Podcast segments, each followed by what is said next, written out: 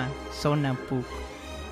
Si quieres llamar y hablar con la gente de Zona PUC, marca el 626-2000, anexo 5420. Elliot. Oye, ¿has escuchado de los cambios de la educación en el Perú? Mm, no, no mucho. Entonces tienes que escuchar Educación, en, acción. Este año desarrollaremos diversos temas relacionados con la realidad educativa de nuestro país. Tendremos invitados especiales todas las semanas que nos acompañarán a discutir sobre ellos. No te quedes con las ganas y sintonízanos todos los jueves de 3 a 4 por, por Sonapuc.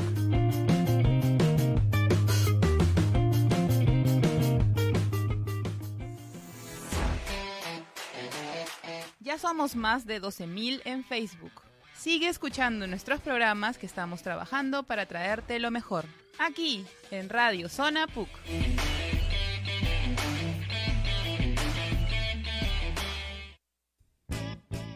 Las conversaciones, los amigos, la cultura, el país. Todo es mejor si hay un libro de por medio. El buen librero, solo aquí, por Radio Zona PUC.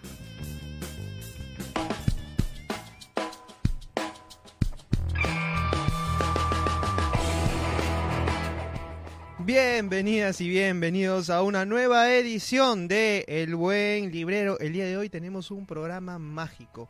Si escuchan al otro lado ustedes eh, algún tipo de música mágica, es porque estamos con el hada de las comas, la Celestina de los puntos y, los, y las comas.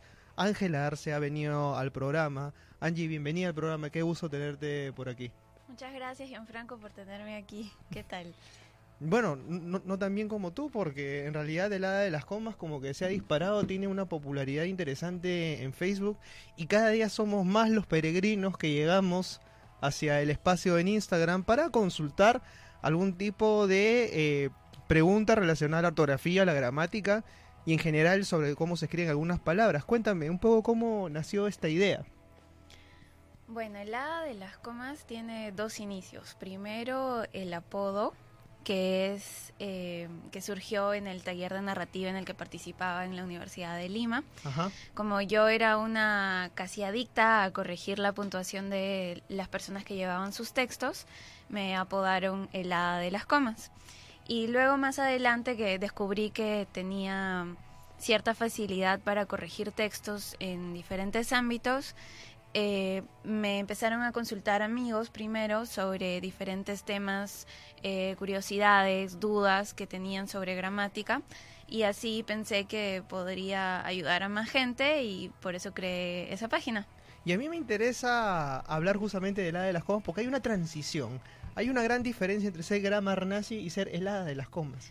Sí, eh, como muchos, empecé yo siendo una grammar nazi, que es, em, para los que no saben, es ser alguien tan radical o casi tan radical como un nazi respecto a la gramática.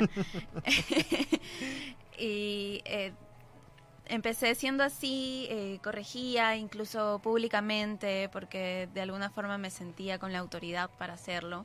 Pero de ahí me di cuenta de que quizás no es la mejor forma de de enseñar, ¿no? Ayudó un poco que empecé a, ser profesora, entré a la maestría en educación y eso también me, forjó de alguna forma para no para no ser mala. Pero ha sido entonces una mutación positiva. Sí, sí, el A de las comas tiene este propósito de ser una, una cuenta amigable, ¿no? de, de quitar esta esta reputación a los que somos, eh, los que corregimos textos. Eh, primera observación, no tan, no, tan aguda como las tuyas, definitivamente. Cuando yo cometo algún tipo de error ortográfico, ella me lo manda por inbox, ya no me, ya no me lo corrige puntualmente. Es como que antes me dejaba en evidencia y a veces los estados eran públicos, así que todo el mundo se enteraba que me había equivocado. Gracias. Sí, es que hay que corregir en privado mejor. Sí, ah, la gente lo aprecia más. O sea, pero puedes creer, o sea, que sí, exactamente, esa, a eso a eso iba, ¿no? Lo aprecio más y tan bueno, y, y, de hecho he aprendido, ¿no? Eh, si ves un error ortográfico, ya sea en, cual, en, la carta del menú, en el cartel de un restaurante, en la calle, te molesta y has ido literalmente a corregirlo, no me molesta, o sea, no me causa enojo, pero y casi siempre lo que me causa es risa, ¿no? Eh, lo que sí hago es tomarle una foto, ¿no? Eh, de repente si es una institución eh, muy oficial, ¿no? la otra vez tenía que ir a pagar arbitrios, por ejemplo, y encontré que en un volante estaba mal había una palabra mal escrita, entonces eso sí lo hice notar para porque de hecho pueden quedar mal, ¿no? Y em, luego lo veo en la calle, en las combis, ¿no? Como, como todos, pero no, no me afecta, creo que es parte de la... E, es, parte de, ser humano, el errar, ¿no? Y bueno, un texto normalmente tiene errores. ¿Te afecta menos ahora? Eh, jamás me molestó. Antes me, me indignaba o me... Mm, lo quería, lo, lo, comentaba con quienes tenía cerca. ¿no? Ahora ya lo dejo pasar un poquito más. Bueno, te comentaré que no eres la única y de hecho las personas han estado respondiendo a la pregunta que hemos hecho en la fanpage. ¿Cuál es ese tipo de error ortográfico o llámese gramatical que no perdonas? Y la gente se ha mandado con 35 comentarios, han dejado soltar, creo que han hecho catarsis. Y bueno, hay comentarios muy interesantes y sobre eso vamos a hablar en, el siguiente bloque. Ya volvemos con más de El Buen Librero y El Hada de las Comas, solamente aquí por Radio Zona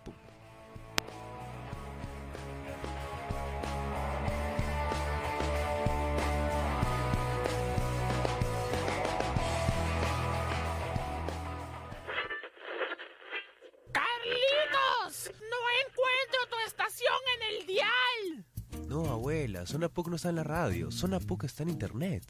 Estás escuchando Zona PUC, tu radio en internet. ¡Carlitos, no encuentro el dial en la computadora!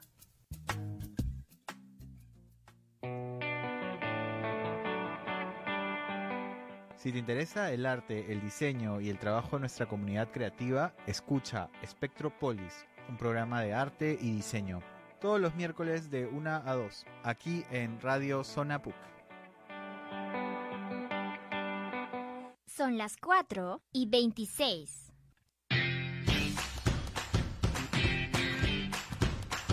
Tú sabes lo que te gusta, nosotros también.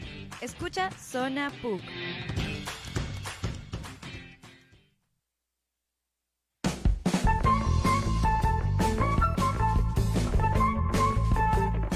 Estamos de vuelta en El Buen Librero, solamente aquí por Radio Zona PUC. Nos acompaña Angie, ella es editora de la editorial Conmigo Blanco. Se me olvidó mencionar eso al inicio, es un dato no menos importante. ¿Cómo va Colmillo? ¿Cómo va la editorial en sí? Colmillo Blanco va creciendo cada vez más, ya se está posicionando en, en la en el grupo de editoriales independientes, ¿no? Ya hemos Los vi bastante bien en la, en la FIL, ¿no? O sea, justo donde este grupo de editoriales independientes. Así es, sí, y nuestro último libro, El pintor de la voz y otras crónicas, de Luis Miranda, ha tenido bastante acogida con el público. Ahí pues, ¿no? Uno va creciendo. Bueno, va creciendo con el mío blanco, va creciendo la de las comas, ya te estás posicionando, pero, pero bien, ¿eh? Pero bien, ¿eh? te felicito. Te felicito. Bueno, eh, los que no están tan bien posicionados son las personas que no toleran algunos errores ortográficos y se han mandado con 35 comentarios y son 36 y son 37 y son 38. La gente sigue comentando. Qué, qué terrible. Leído en el parachoques posterior de una unidad de transporte público, dice Javier MC. Pensaste que no iba con H a volver. bueno, ¿qué De tan grave es? No es tan grave. Eh, le pondría un 6 o 7.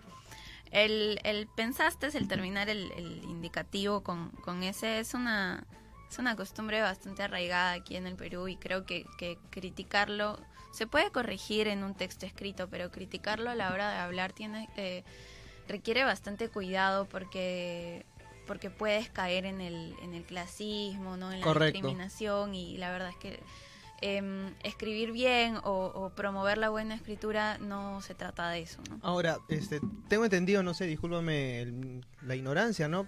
De repente cuando una palabra o cuando en este caso es un verbo, ¿verdad? Pensaste, eh, se repite tanto, sí, yo tengo miedo de decir cualquier cosa ya.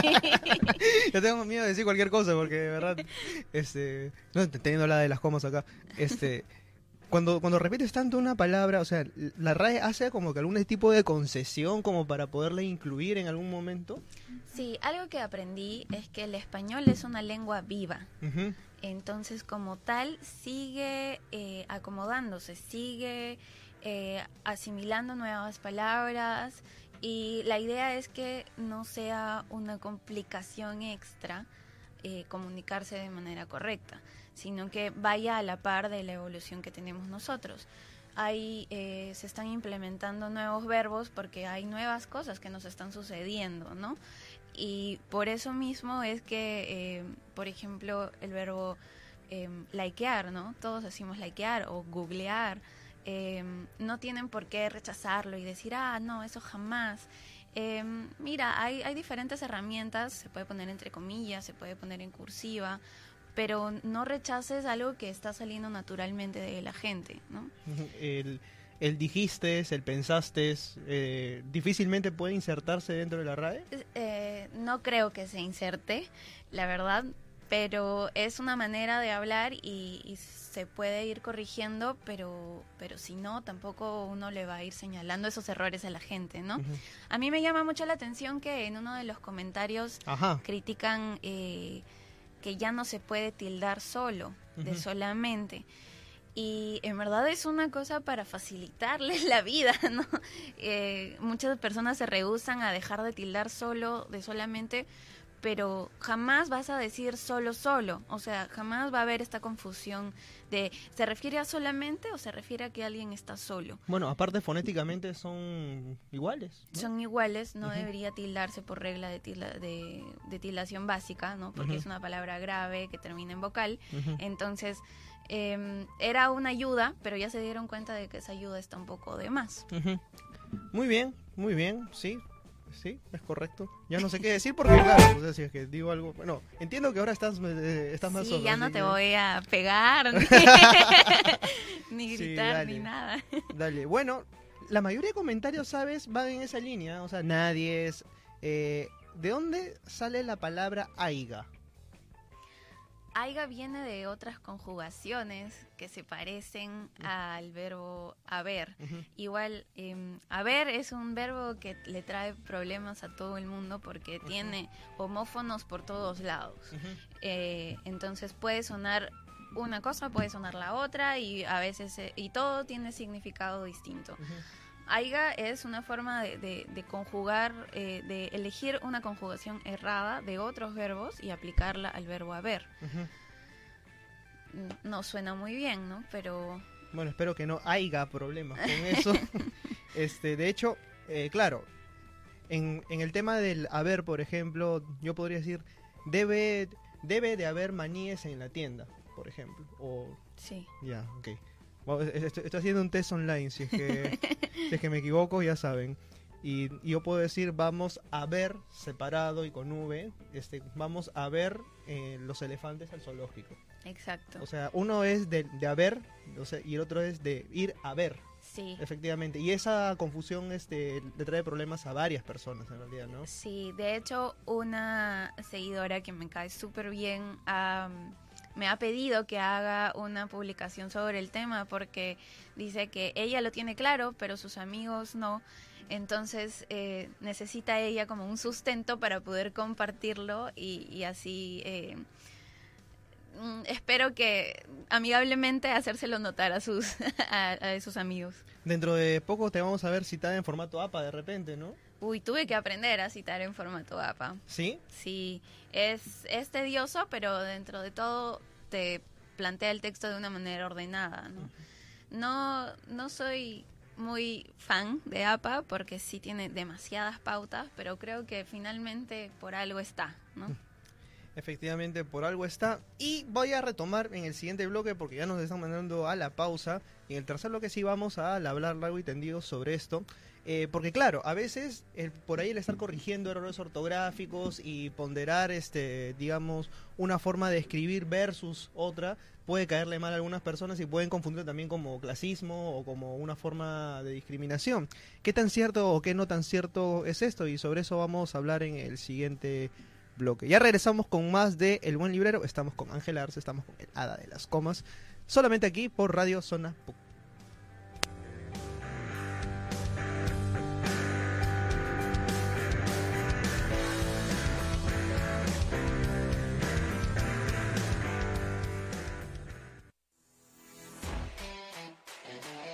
Ya somos más de 12.000 en Facebook. Sigue escuchando nuestros programas que estamos trabajando para traerte lo mejor. Aquí, en Radio Zona PUC.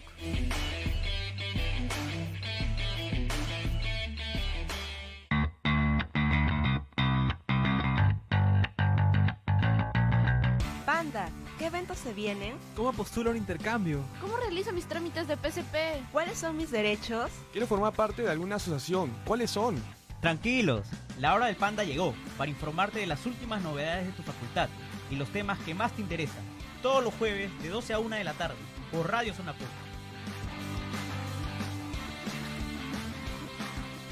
Son las 4 y 34. Así como sube la boleta, sube nuestra audiencia. Cada vez más gente escucha Zona.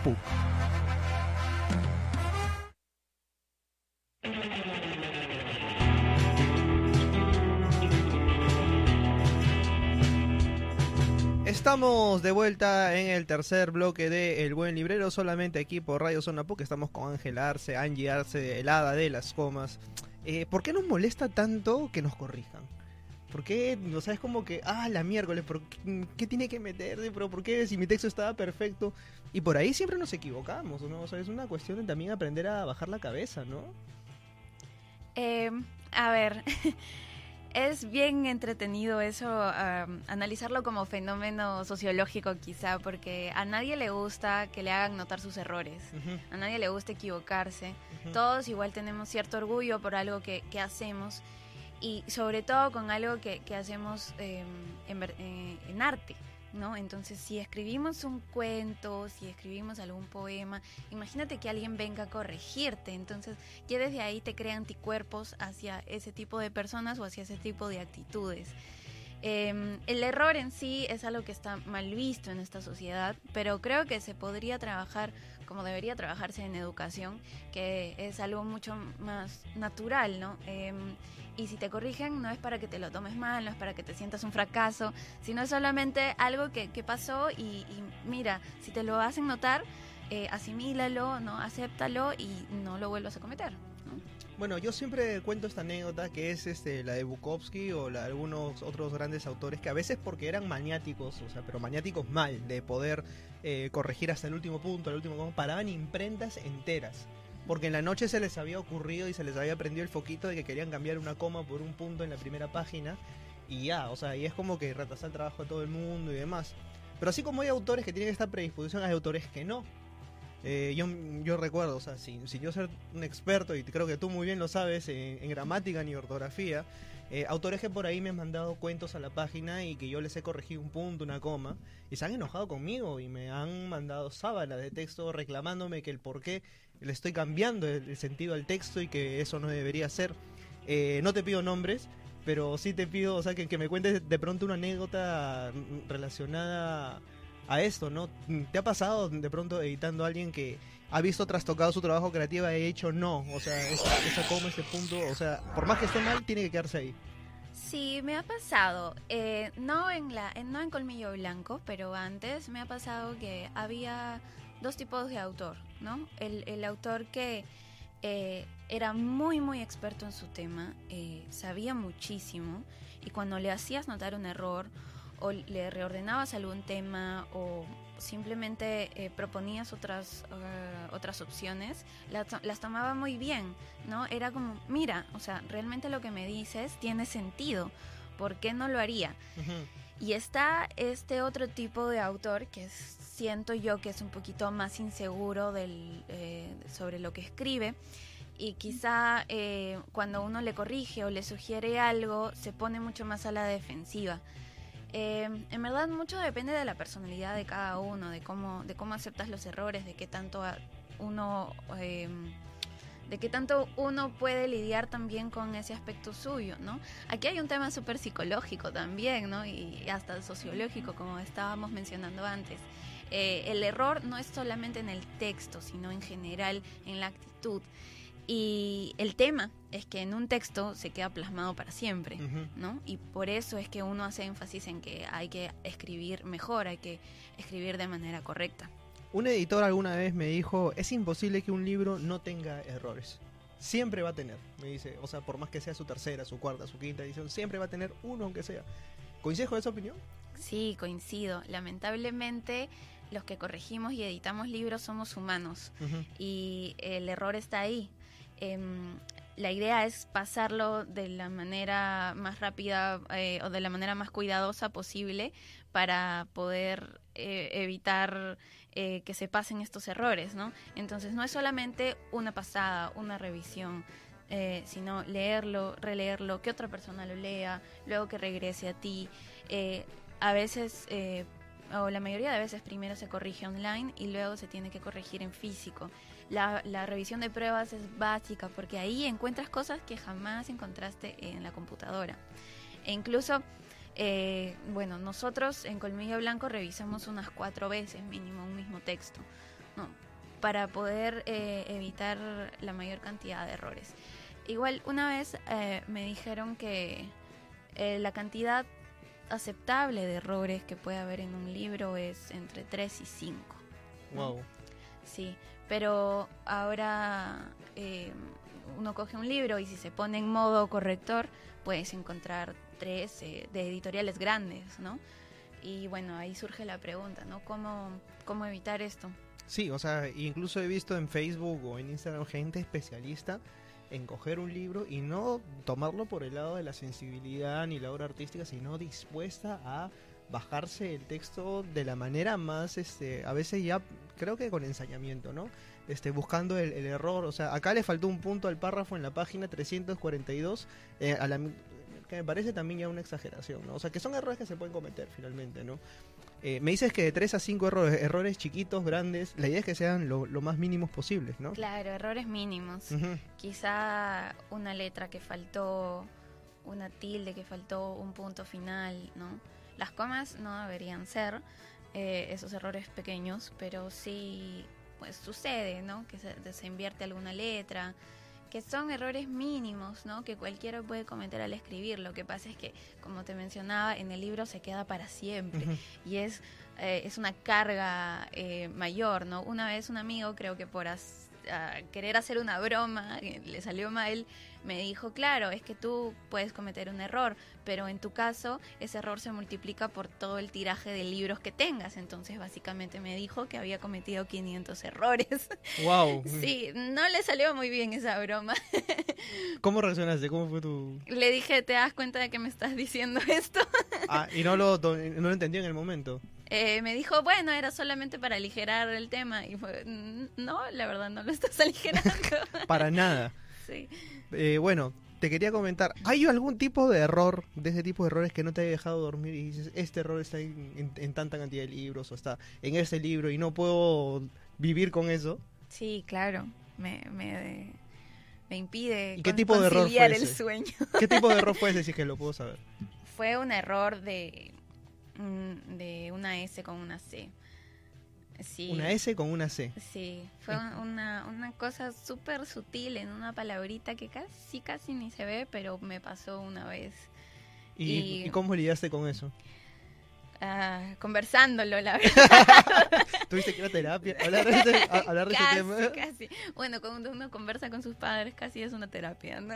Y hacías catarsis y, y, y por ahí no te han dicho eres muy exagerada, pero si es una S, una C, o sea... No, bueno, pero justamente de esta de este trauma surgió eh, esta información que me dijeron que es normal, o sea, que los grandes editores dicen que es normal que haya entre 3 y 5 errores en un libro, ¿no? Y eso, hay algunos que dicen de 2 a 3.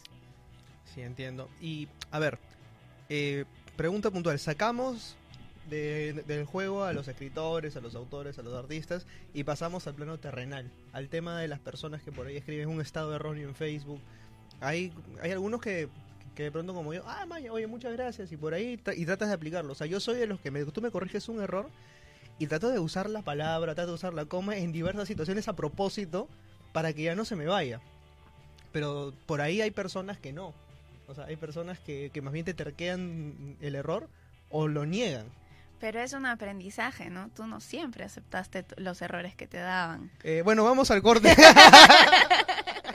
bueno, sí, es verdad, es verdad. Es que cuesta. Sí, Eh, tiene que ver con un tema de ego, básicamente, ¿no? claro. Es, es orgullo, o sea, es tu creación, tu hijito, ¿no? Lo que has pensado que, que a la gente le gustaría leer y, y te llega la notificación de un comentario y de pronto ese comentario es una corrección. ¿no? El contenido quedó de lado. Entonces, claro, sí, te obviamente. mandaste un post de siete líneas, el más bello de tu vida, con una foto súper retocada, y el primer comentario es una corrección. Por te la baja, ¿no? Claro que sí, por eso se corrige en privado. Y esperas que, que se lo tomen de la mejor manera también, ¿no? Y, o sea, y- esta es una reacción. ¿Alguien te ha bloqueado No. por esto? No. No, me he peleado, me he peleado en, en discusiones de- relacionadas con, con religión, con política, y por el fervor del, de la discusión he hecho notar los errores ortográficos de, de la gente, ¿no? porque a veces ha coincidido que, que los que opinan distinto a mí también tienen eh, errores notorios. Porque yo me imagino, ¿no? O sea, en una, eh, en una mecha, no, que sí, que tú. Y tú, aparte de ser ateo fujimorista, escribes mal. Que- pucha, lo último me dolería más, alucina. es como que cómeme tierra, ¿no? Oye, no, sí, ¿no? Bueno, pero hay personas que están orgullosas de que no leen, ¿no? Eh, Eso es terrible, ¿no? Entonces eh, pueden también eh, reaccionar de- a la defensiva y decir, no, a mí no me importa cómo escribo, si me dejo entender, ¿para qué? O la peor frase de todas, que a mí me parece fatal. El que tiene plata habla y escribe como le da la gana. Bueno, el que tiene plata puede hacer lo que le da la gana, aparentemente. Pero no eso, o sea, es como que, no sé, tiene que ver con un tema de humildad y ego, básicamente, ¿no? Como, como habíamos acordado. Sí, es, es un tema de, de- de formación y, y de cambiar este tema en el sistema educativo, de, de que el error es condenado, ¿no? El error debe ser normal. Sí, aquí el error es, es castigado, ¿no? Eh, el tiempo nos está castigando a nosotros. De hecho, eh, tenemos que ir a- al último bloque. Ya regresamos con más de El Buen Librero solamente aquí por Radio Zona Puc. Le estamos pasando bastante bien con Ángela de las Comas. Ya regresamos.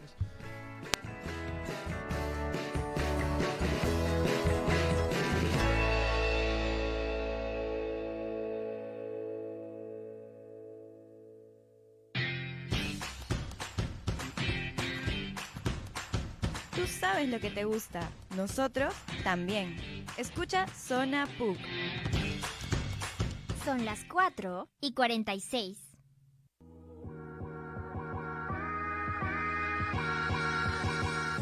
Esto es lo nuevo de Cuervos al Aire. Nuevos conductores Más novedades y más entrevistas. todos los viernes a la una de la tarde aquí, en Radio Zona PUC.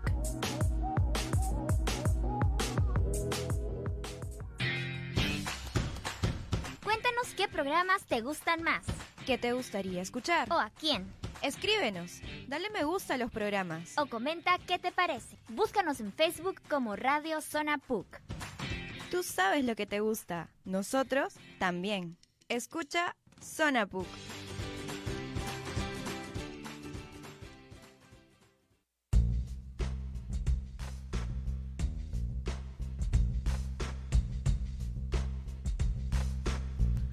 Estamos de vuelta en El Buen Librero. El tiempo se está pasando volando. De hecho, estamos leyendo los comentarios y reacciones de la gente. Están bastante divertidos. Tienes tus fans. Hola, Celia, Mili, Silvi, Lau. Bueno, pero aparte de ellas, o sea, estoy seguro que hay otras personas que definitivamente están escuchando el programa y que espero que vayan en peregrinaje hacia tu taller que vas a inaugurar dentro de poco. Coméntame un poquito sobre eso. Sí, bueno, me animé por la, por la buena acogida que tenía la página a proponer un taller eh, súper cortito de dos horas y media, más en un día, eh, de tips ortográficos sobre um, usos de, de mayúsculas, homófonos, tildes, que es algo que usamos todos los días. Y sobre todo en, en el trabajo, ¿no? Estamos en una era en la que se escribe más que nunca eh, todo es por mensaje, por correo electrónico, entonces me parece que iba a ser útil y pues va teniendo bastante buena acogida también. Eh, coméntame un poco cuál es esa urgencia con la que vienen la mayoría de pacientes a tu taller, porque definitivamente hay, hay urgencias y urgencias. Hay urgencias de emergencia y hay urgencias que requieren ser tratadas a largo plazo, ¿no? Con yeso, férulas y demás. Hay dudas eh, bastante relacionadas a homófonos. Eh, si no eh, separado o junto, haber con V y separado o haber del verbo haber, eh, en serio junto o en serio separado, eh, A sin H y A con H. Esas son comunes y esas se resuelven también en, en publicaciones. Pero a mí me llamó muchísimo la atención que bastantes personas pidieran explicaciones y pidieran saber más sobre el punto y coma, que realmente es un signo que está cada vez más en desuso, eh, que es para, para oraciones muy largas y que realmente eh, es casi... Eh, se puede reemplazar fácilmente, entonces, eh, o por el punto seguido o por la coma. Eh, Entonces, el querer saberlo a mí de alguna forma me, me entusiasma y también me llama la atención porque ¿por qué querrían saber algo que casi no van a usar? ¿Ya has llegado a una teoría, alguna explicación razonable del por qué la gente se preocupa tanto del punto coma? Es que yo siento que el punto y coma es un signo con presencia eh, y que cuando lo aplicas bien en un texto te da te da cierta reputación positiva. Ujú. Entonces asumo que va por ahí el querer saber de qué se trata o cómo usar el punto y coma. Es que no sé, me acabo de imaginar a alguien, ¿no? Agarra, le pone punto, ¿no? Le pone punto coma. Como que- Un alivio. como que mire, punto coma, ¿no? Bien- y bien usado. Consulta la RAE, ya está. O sea, es como que claro, por ahí puede ir, ¿no? O sea, a ver, yo lo uso para enumerar. Que es básicamente el único uso que le doy. Si veo que hay cuatro o cinco comas de ahí en adelante y que todas pertenecen a la misma serie, punto coma, y me deshago del problema. Pero otro uso no le veo, pues, ¿no? Es un tema ahí... sí. el, eh, la- el otro uso más común es cuando quieres evitar repetir verbos y pones eh, punto y coma y en la siguiente oración le pones una coma en vez del verbo. Eh, por ejemplo, yo salgo de vacaciones en agosto, punto y coma, tú, coma, en octubre. Es para enfatizar una segunda se- situación. Eh, más que para enfatizar, para no repetir salgo de vacaciones, tú sales de vacaciones. Oh, ya vi, ok. Ujú. Ya. Entonces tiene que ver con una cuestión situacional más que otra cosa. Sí, más de estilo, ¿no? para, para evitar repetir. Ujú. Porque a la hora de repetir uno entorpece un poco la lectura también. Eh, ¿Con cuánto tiempo tiene que ver alguien eh, o a la distancia un texto para darse cuenta de sus errores? Bueno, algo que yo hago con mis estudiantes, y es una técnica personal, no, no digo que sea infalible, es que lo lean en voz alta. Y en voz alta te das cuenta de tus errores. Eh, y otra es dejar dormir el texto durante un tiempo y si te sigue gustando, pues el texto va, va bien, ¿no? En verdad depende de cada uno, porque hay personas que son eh, un poco ansiosas quizá y que lo dejan reposar un día, ya lo van a ver con ojos distintos. En cambio hay personas mucho más pausadas o quizá que tienen eh, la confianza en sí mismos eh, más elevada, eh, ahí yo recomiendo que el texto repose un poco más, de repente una semana. ¿No? Porque cuando retomas el texto y lo relees, te das cuenta de ciertas cosas. Pero incluso apenas terminas de escribir el texto y le haces la relectura, ya ahí se siente distinto. Eh, vas a encontrar otras cosillas. La lectura en voz alta, como propones, es una alternativa súper importante porque te da la entonación de las puntuaciones. Y además te permite eh, tildar correctamente. La verdad es que jamás he encontrado un método que sea tan, tan sencillo y tan aplicable como el primarioso de ir aplaudiendo para ver cuál es la sílaba tónica y darse cuenta de dónde va la tilde. Bueno, y- bueno, es un buen método de todas maneras, ¿no? No, pero no, no había pensado en ese, o sea, solamente me había quedado con el tema de, de la voz alta, o sea, pero, pero sí, o sea, es un tema que voy a empezar a usar más seguido y espero que ustedes también empiecen a usar más seguido si es que por ahí tienen alguna duda. ¿Dónde, dónde se pueden inscribir a tu taller? Información Ah. importante. Sí, eh, en el hada de las comas está solamente en Instagram y es arroba hada de las comas. Ahí mismo hay un link en la biografía que te lleva a la página, a un formato donde se pueden inscribir y ahí ya vamos a coordinar eh, cómo, cómo se maneja la situación. Eh, hay tres horarios, el miércoles 25 de septiembre en la noche, el sábado 28 en la mañana y el mismo sábado 28 en la tarde. Entonces tienen esas tres opciones para poder inscribirse. Perfecto. Bueno, eh, con nosotros ha sido hasta aquí nomás. Quiero agradecerte, Angie, por, por tu paciencia, por este haber leído todos los comentarios, incluso antes del programa, una preparación bastante interesante. Te diste de tiempo de leer todos los comentarios antes de, o sea, es, es inédito en un, en un invitado. Me dio invitada. curiosidad ¿Qué te dio curiosidad? saber qué le molesta a la gente. Y por ahí encontraste algún comentario que dijiste, ah, maña, esta, esta no la tenía en carpeta. Eh, no, todos esos son comunes. Todos son comunes. Bueno, este, espero que, que la hayan pasado bien, espero que la hayan disfrutado de este programa. Lo vamos a colgar en YouTube, va a estar colgado en iBox, en Spreaker, en Spotify, en iTunes, en todos los este, formatos de podcast disponibles. Y quiero anunciar una sorpresa porque a partir de la próxima semana aparecemos con un formato nuevo en YouTube. Espero que estén atentos para que puedan participar. Se vienen sorteos, se vienen premiaciones y por supuesto nos pueden seguir a través del Facebook de El Buen Librero. Con nosotros ha sido hasta el día de hoy. Quiero agradecerte de nuevo, Angie, por Muchas haber gracias a ti por invitarme. A todas las personas que han- se han eh, conectado por Facebook Live a la transmisión de Radio Zona PUC. Y con nosotros será hasta una siguiente edición. Chao.